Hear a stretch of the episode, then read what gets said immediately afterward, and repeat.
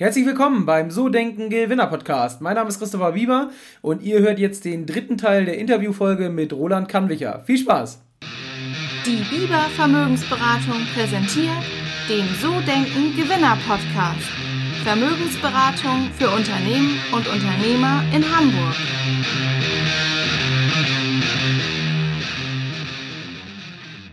Lass uns mal so nochmal auf deinen Beruf zurückkommen. Und zwar, ähm, welche berufliche Entscheidung war denn die beste, die du getroffen hast, seitdem du auch freiberuflich tätig bist? Also jetzt vielleicht nicht nur die Show, sondern auch Moderation, also so insgesamt. Was war die beste Entscheidung beruflich gesehen? Die beste Entscheidung, ich habe ganz viele Jahre damit zugebracht zu denken, dass ich eigentlich in eine andere Stadt lieber möchte. Ich fand immer so, gerade so mit Mitte 20 fand ich so, dass Bremen nicht so zu mir passt und ich fand eher so ich so spektakuläre Städte besser finde und dass ich überhaupt mit Strand wäre doch auch besser. Eine der besten Entscheidungen, oder das war fast eine Erkenntnis, ich kann mich noch ganz genau an diesen Tag erinnern, ich bin am Osterdeich lang gefahren und plötzlich ist es wie ein Kartenhaus in mir zusammengefallen, dass ich gemerkt habe, ich will gar nicht weg. Ich will auch gar nicht von meinen Freunden weg. Ich mag diese Menschen hier in dieser Stadt. Ich mag die Menschen, die ich um mich herum habe. Und ich mag Bremen. Das war eine güldene Entscheidung, denn genauso wichtig wie zu wissen, was man gerne möchte, oder vielleicht sogar noch wichtiger ist, was man nicht möchte. Denn man fängt an, überall ein bisschen was zu machen und dann hat man hinterher von allem gar nichts. Und genauso ist es auch, wenn man andauernd irgendwo anders hin möchte. Und es hat auch was mit, bei mir hat es ein bisschen was zu tun gehabt mit ein bisschen Bescheidenheit, dass ich irgendwie gedacht habe, so, mir kamen Sachen oft klein vor, die bei genauem Hingucken nicht klein sind. Und das ist eine, eine wichtige Erkenntnis, zu sagen so, nein, das, das ist aber meine Welt so. Und klar gibt es irgendwo größere Karrieren, mehr Geld, größere Stars und alles, es gibt alles größer, höher, schneller, aber für mich selbst zu erkennen, das will ich gar nicht, sondern ich will hier das machen, was ich tue. Das war eine gute Entscheidung. Und ähm, also zum Beispiel, ich ich bin jetzt nicht so der, der ich gehe nicht auf Veranstaltungen, von denen ich glaube, dass sie mir beruflich weiterhelfen. Ich, dieses, dieses Netzwerken, dieses klassische, oh, da ist jetzt aber das Who is Who der, der Bremer Firmen und da schüttel ich jetzt ganz viele Hände, damit die mich hoffentlich alle buchen. Das meine ich und ähm, da würden ja viele Leute sagen, das war schlecht und da werden die Jobs vergeben. Das liegt mir aber nicht, das kann ich auch nicht so gut. Und das ist, glaube ich, auch eine gute Entscheidung, denn bisher, zumindest kann ich es immer nur rückblickend beurteilen und vorausschauend hoffen, aber bisher bin ich ohne Internetseite, ich habe keine eigene Internetseite, ich bewerbe mich nirgends, sondern mache das über die Menschen, die ich kennenlerne und darüber, dass ich weiterempfohlen werde, dass Leute mich, das passiert auch, dass Leute mich irgendwo sehen und später anrufen und sagen, ich habe sie da und da gesehen und äh, ich komme von der und der Firma, jetzt bräuchten wir sie mal. Ähm, ich habe ein paar Mal Sachen gemacht, die, ähm, die Beluga School for Life damals noch. Ich habe für äh, einen, einen, Elternverein, also um es kurz zu machen, regelmäßig Anfragen von, von Unternehmen oder Vereinen, die nicht so viel Geld haben, wo ich dann einfach mal gesagt habe, wisst ihr was, gar nichts. Ich will gar nichts, ich mache das jetzt einfach mal so. Und daraus entstehen manchmal menschlich schöne Sachen, manchmal entsteht daraus dann trotzdem beruflich wieder was, weil da dann wieder jemand saß, der dich gesehen hat. Also glaube, so ein bisschen eine gute berufliche Entscheidung ist, auf, auch wieder da auf sich selbst zu hören. Und nicht, wenn alle sagen, du musst das aber so machen. Wenn man das findet, dann immer los. Aber sich immer noch mal kurz zu überlegen, finde ich das eigentlich auch, dass ich das so machen soll? Oder mhm. finde ich das eigentlich eher gerade nicht? Okay. Ja, cool. Und dann natürlich jetzt die Gegenfrage dazu. Was war die schlechteste Entscheidung? Ähm, also der größte Fehler, den du je gemacht hast beruflich und was hast du daraus gelernt?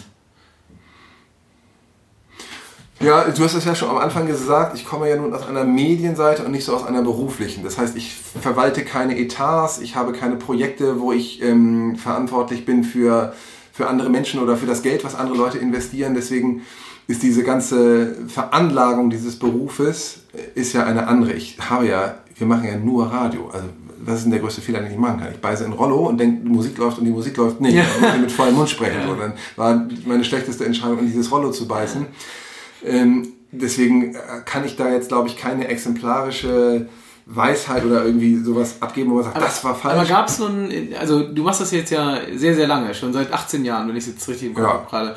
Und ähm, gab es da nicht so einen Moment, wenn du so rückblickend das betrachtest, wo du sagst, das war richtig scheiße und das werde ich nie wieder so machen. Also so ein richtiger, vielleicht kein öffentlicher Misserfolg, aber so ein Misserfolg für dich, wo du gesagt hast, das war ein Riesenfehler und da habe ich jetzt draus gelernt. Das, Großspurig sein. Ein bisschen, ähm, das ist das große Problem von jungen Leuten, die extrovertierte Menschen sind, so wie die meisten Menschen, die beim, ans Mikrofon wollen das ist auch ganz gut, denn sonst macht es einem das ziemlich schwer. Aber dieses zu denken, ich bin aber auch echt ganz schön geil.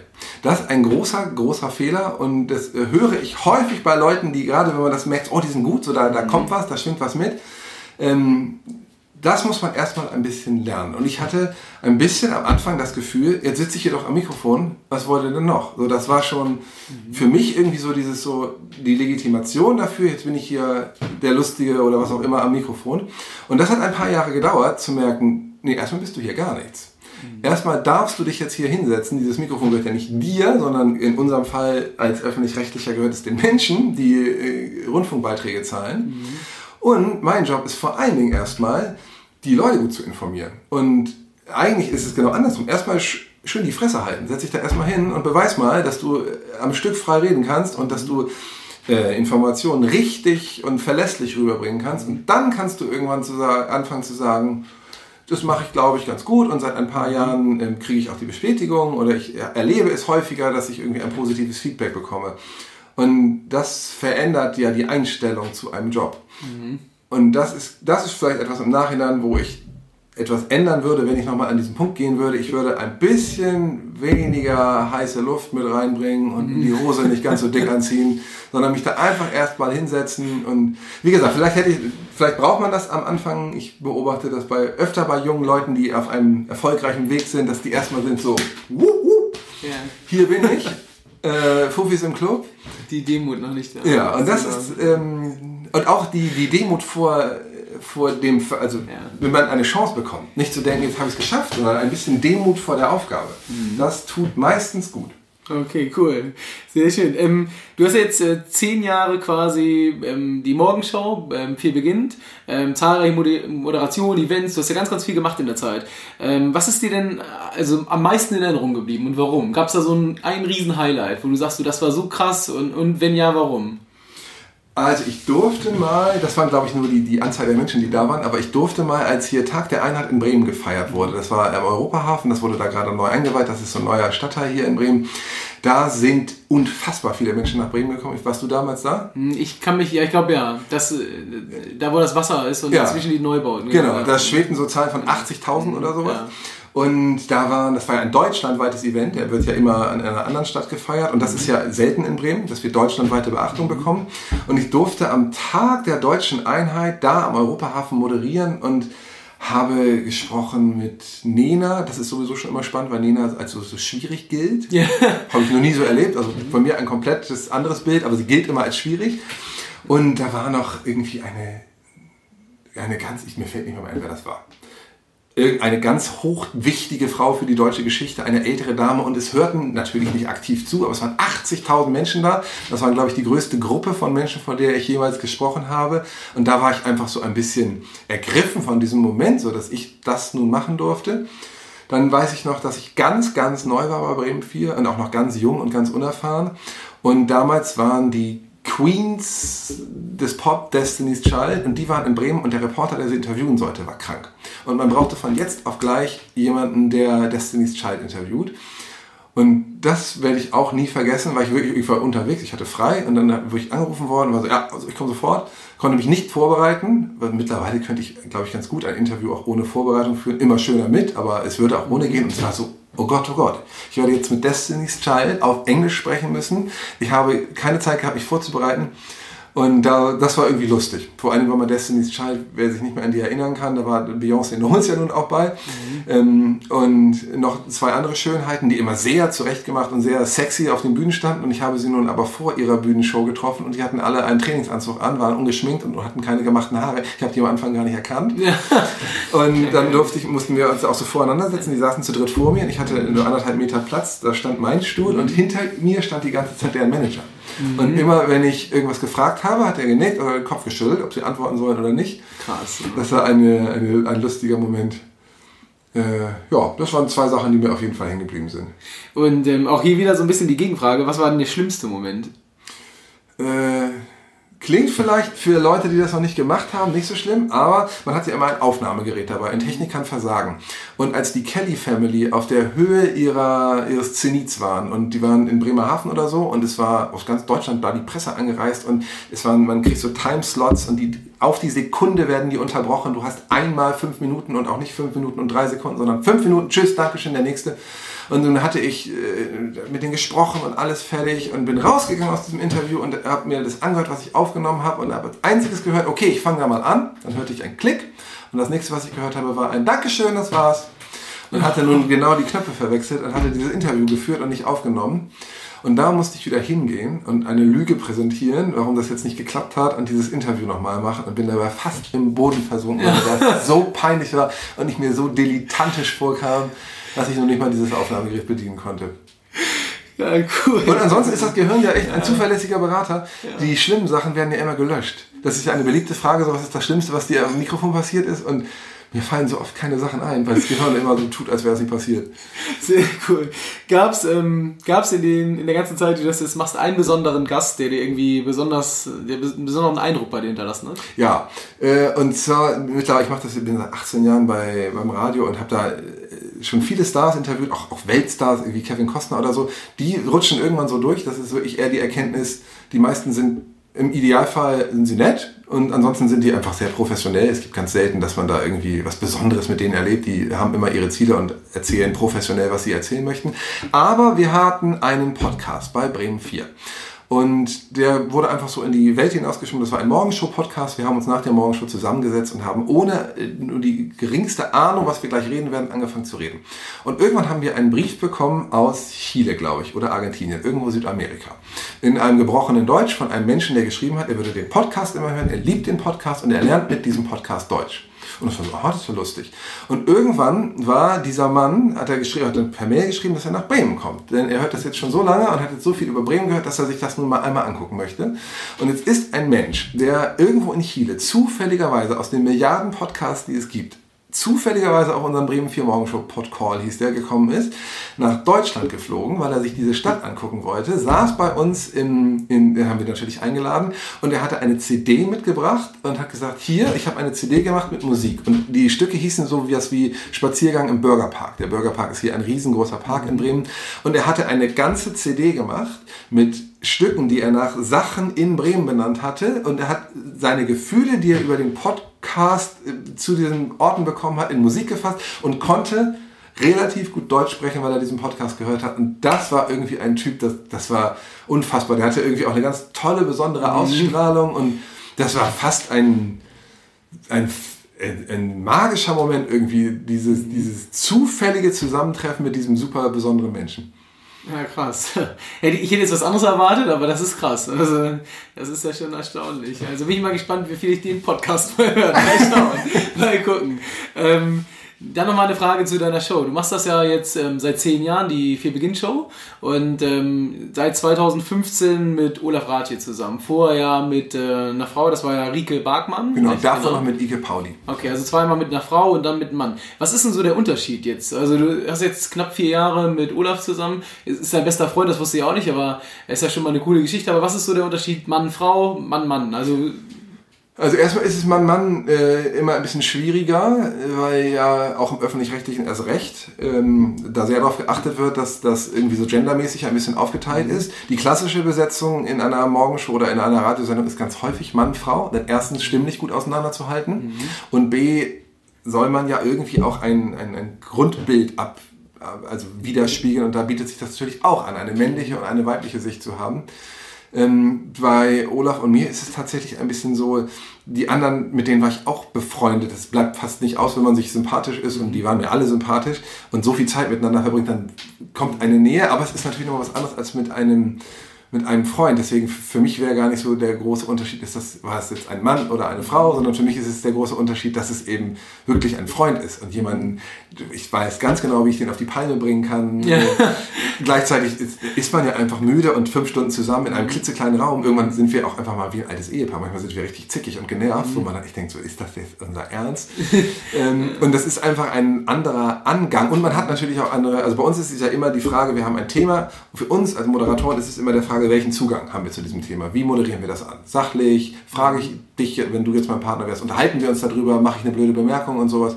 Und da haben wir einfach andere Möglichkeiten, weil wir uns gut kennen und mhm. weil wir eben auch Sachen übereinander wissen, die nicht radiotauglich sind und die kann man auch mal aufblitzen lassen und so. Also dieses Für mich ist immer die, jeder kann ab einem bestimmten Level von Moderationstechniken kann ich jedem Moderator einen Zettel geben und da steht dann drauf Chris und Roland, dann wird das angestrichen und dann können wir uns eine Radiosendung lesen und wir lesen das einfach so ab. Mhm. Zwei Stimmen, ein Gedanke heißt das. Meistens nicht so wahnsinnig beliebt, weil da nicht so viel passiert. Das sind perfekte Moderationen, da, das kann ich ja vorher skripten. Es gibt sogar ganz viele Radiosender, die nehmen das auf. Mhm. Ganz kurz vorher und spielen es dann live, also Play, Playback ab, damit mhm. eben keine Versprecher passieren und sowas. Durchgeskriptete Moderationen sind immer super. Da ist alles drin, da ist kein Versprecher drin, da ist mhm. da keine Information, die fehlt. Für mich immer eine Form von Radio, wenn man sie denn so macht wie, wie eben in dieser Morgenshow. Und wir sind ja kein Inforadio, sondern Infotainment ich finde das immer ein bisschen langweilig. Mhm. Und ähm, wir sprechen uns auch ab und gerade wenn es nachrichtliche Sachen sind oder wenn Leute gestorben sind oder so, mhm. ähm, dann achten wir auch ganz, ganz genau darauf, was wir sagen. Dann kann es auch durchaus mal sein, dass wir wirklich etwas Wort für Wort ablesen, weil wir auf gar keinen Fall bei diesem Thema einen Fehler machen wollen. Aber die schönen Sachen und die, die uns Spaß machen und das, wo wir das Gefühl haben, die, die Hörer irgendwie reagieren, mhm. sind die, wo wir nur vorher sagen, bevor wir anfangen zu moderieren, ich frage dich gleich mal was. Okay. Und dann, okay, und was sag ich dann? Ich frag dich einfach nur was. Und dann machst du das Mikrofon auf und fragst irgendwie was, was vielleicht unangebracht ist oder lustig oder schräg. Und dann sagt der andere, bitte, was hast du gerade gesagt? Und das ist, das ist dann wirklich echt. Das ist nicht geskriptet, das ist nicht so, sag mal bitte das. Mhm, ja. Und das sind für mich die besseren Momente und um auf den Ursprung der Frage zurückzukommen, das hat für mich nichts mit Mann oder Frau zu tun, sondern mit der Beziehung, die ich zu dem Menschen gegenüber habe. Mhm. Also kann man mal so deutschlandweit die Radiosender hören und mal gucken, wer sich versteht und wer nicht. Das hört man dann ja wahrscheinlich mit Sicherheit. Das kann man. Und wenn man da einmal drauf achtet, hört mal zu, wenn Leute im Radio, wenn so diese Hörertalks, wenn Leute am Telefon sind. 80 Prozent, jetzt mal geschätzt, aber es ist glaube ich keine schlechte Schätzung, sind nicht gerade live am Telefon, sondern sind vorher zusammengeschnitten. Und wenn man mit diesem Ohr drauf hört, ob da gerade wirklich jemand redet oder ob der zusammengeschnitten ist, hört man das ganz schnell. Immer wenn ein Telefonat so super auf den Punkt ist und so Antworten ganz zack, zack, zack kommen, dann war das immer nicht live. Okay, cool, guter Tipp. Ähm, kommen wir zu den letzten zwei Fragen. Einmal das Thema Positionierung. Wie wichtig ist das für dich sozusagen in deiner Rolle? Einmal in der Moderation, aber auch in der Show. Positioniert ihr euch, positionierst du dich in bestimmten Bereichen? Also ist das wichtig für dich? Also wenn ich jetzt einen Radioberater hier sitzen würde und davon gibt es jede Menge und auch wir haben welche, die das mit uns durchsprechen, würde der sagen, ja, das ist das Allerwichtigste. Und das wird man immer wieder gefragt, wofür steht ihr? Mhm. Äh, ich kann das aber nicht so richtig beantworten. Ich befürchte, dass das automatisch passiert, denn Dinge bleiben hängen. Man kriegt das ja auch so mit, wenn Leute sagen, ah, du bist der aus dem Radio, dann höre ich immer sehr, unterbreche ich die immer gar nicht, sondern lasse sie immer erstmal reden, weil ich das immer spannend finde, wie die mich so wahrnehmen. Mhm meistens, glaube ich, ist das immer so, dass man denkt, was? So? Aber was ist denn mit der und der so? Also es entsteht manchmal ein bisschen eine unfreiwillige Positionierung und wir wehren uns gegen die gemachte. Also so in den 90er Jahren, wenn man sich, wer sich noch erinnern kann, da war das ganz stark so und das gibt es auch immer noch. Weil so, es gibt den männlichen Moderator und dann hat er einen Sidekick, das ist eine Frau. Und die hat einen Freund oder einen Hund und geht am Wochenende immer schwimmen und sammelt Schuhe. Die haben immer so drei Eigenschaften und alles wird immer auf diese drei Eigenschaften gedreht. Das ist eine sehr einfache Möglichkeit, um, um Radio-Personalities greifbar zu machen. Denn darum geht es ja, wenn du jetzt im Radio sitzen würdest, wer ist Chris? Mhm. Der, der immer so viel Wert auf seine Haare legt. Da müssen wir nur zwei Wochen lang immer jeden Morgen einmal pro Stunde einen Witz über deine Haare machen.